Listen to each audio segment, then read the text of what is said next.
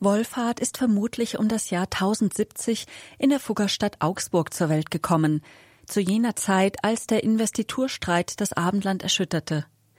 Sein Geburtshaus stand an der Stelle des heutigen Anwesens am Schwalbeneck 2, nur wenige hundert Meter vom Dom entfernt. Dort ist zu seinem Andenken auch eine Gedenktafel angebracht. Wolfhard hat zunächst ein ganz normales Leben geführt. Er erlernte als Jüngling das Sattlerhandwerk und nach dem Ende seiner Lehrzeit ging er, wie es damals üblich war, als Handwerksbursche auf die Wanderschaft. So kam er 1096 nach Verona in Oberitalien, wo man ihn Gualfahrt nannte. Dort arbeitete er in den darauffolgenden Jahren bei einem Sattlermeister, der ihn sehr schätzte. Seine Freizeit verbrachte Wolfhard aber nicht mit den anderen Gesellen.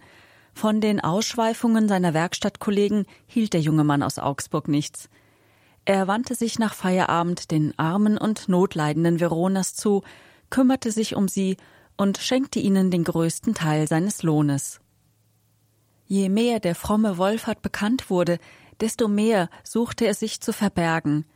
Das Aufsehen der Leute war ihm zuwider. Er sehnte sich darum nach einem stillen, ganz in Gott verborgenen Leben. Fern von dem weltlichen Tun und Treiben der Menschen wollte er in der Einsamkeit Gott dienen. Über diese Angelegenheit beriet er sich mit seinem Beichtvater.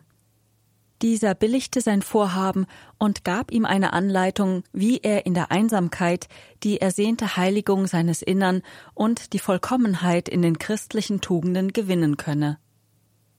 So verteilte er noch alles, was er hatte, unter die Armen und verließ die Stadt Verona.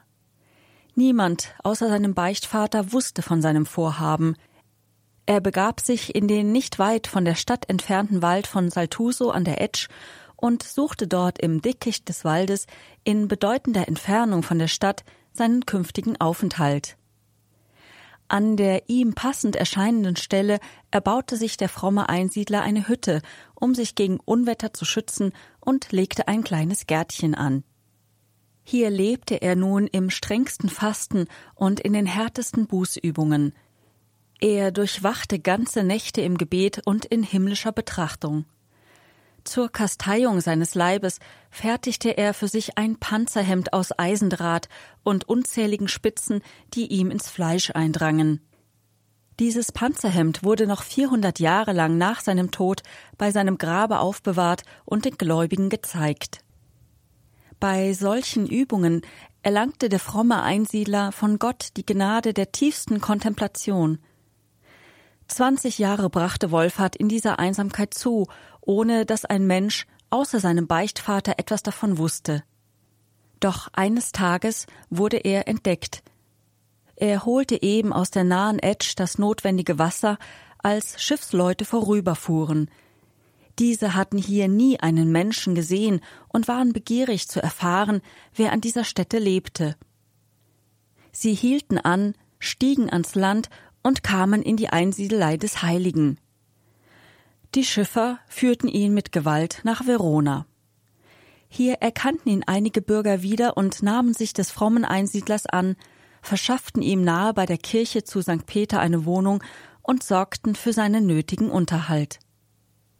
Wolfhard genoss das wenigste von dem, was man ihm zubrachte. Das meiste verteilte er an die Armen. Mitten in der Stadt führte er sein Einsiedlerleben fort. Bei der großen Überschwemmung Veronas durch die Etsch im Jahre 1117 war der Heilige genötigt, die Stadt zu verlassen. Er flüchtete sich zur Kirche der heiligsten Dreifaltigkeit außerhalb der Stadt und wohnte dort einige Zeit. Nun kamen die Bürger Veronas zu ihm heraus und nötigten ihn, wieder in die Stadt zurückzukehren. So trat er als Klausner in das Kamaldulenserkloster San Salvatore ein. Dort lebte er in den folgenden zehn Jahren in einer engen Zelle. Am 30. April 1127 starb Wolfhard in seiner Klause. Wolfhard wünschte schon zu Lebzeiten nicht, von den Menschen verehrt zu werden. Darum hatte er auch ausdrücklich den Wunsch geäußert, nicht innerhalb der Kirche San Salvatore bestattet zu werden. Er hatte seine Mitbrüder gebeten, ihn in einem unbekannten Grab auf der Straße beizusetzen, damit die Gläubigen nicht sein Grab beachten oder pflegen könnten. Das ließ die Bevölkerung Veronas aber nicht zu.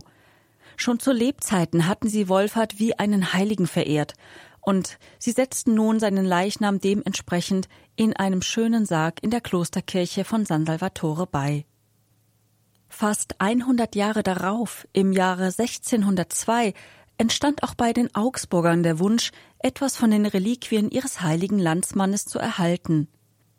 Der damalige Stadtpfleger Mar Welser bemühte sich besonders darum, und die Augsburger erhielten schließlich einige Reliquien. Diese wurden am Tage der Einweihung in der neu erbauten Kapuzinerkirche mit großer Feierlichkeit vom Bischof Heinrich V. ausgesetzt. Dies geschah am 27. Oktober 1602. Und seitdem wird das Fest dieses Heiligen an eben diesem Tage festlich gefeiert. Die Veroneser Reliquien wurden später innerhalb der Stadt in die Kirche San Fermo Maggiore überführt. Dargestellt wird der heilige Wolfhard meistens als Einsiedler mit der Landschaft des Etchtales im Hintergrund – manchmal auch als Eremit in einer Ruine, während sein eigener Begräbniszug vorüberzieht. Einige Abbildungen zeigen Wolfhard auch als Einsiedler mit einem Steinsarg. Die Kapuzinerkirche St. Sebastian in Augsburg erinnert heute noch mit ihrem Wolfhardaltar an den aus der Stadt stammenden Heiligen. Und alle Sattler, die jetzt zuhören, können sich besonders freuen, der heilige Wolfhard ist ihr Patron und er hört heute ganz besonders die Gebete der Sattler, aber auch der Schuster und Gerber. Zugleich ist er Vorbild jener vielen Laien, die sich in stiller Selbstverständlichkeit für Arme und Verarmte einsetzen. Wolfhard von Augsburg zeigte uns durch sein Wirken, dass christliche Nächstenliebe nicht an der Gottesliebe vorbei praktiziert werden kann. Ihr Charakteristikum besteht darin, alles Gute, das man für einen Armen und Notleidenden tut, ist letztlich für Christus getan.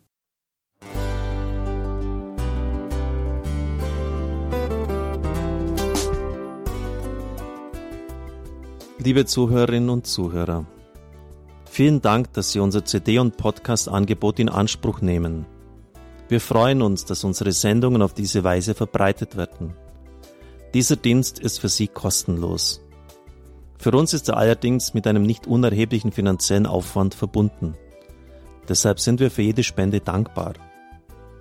Alle Bankverbindungen unserer Spendenkontos können Sie über unsere Homepage horeb.org unter dem Menüpunkt Spenden einsehen. Dort besteht auch die Möglichkeit, online zu spenden. Natürlich nach den neuesten Sicherheitsstandards. Sie können diese Informationen auch bei unserem Hörerservice unter der Telefonnummer 08328 921 110 erfragen. Ich wiederhole die Rufnummer 08328 921 110. Vergelt's Gott für Ihre Unterstützung. Ihr Pfarrer Kocher.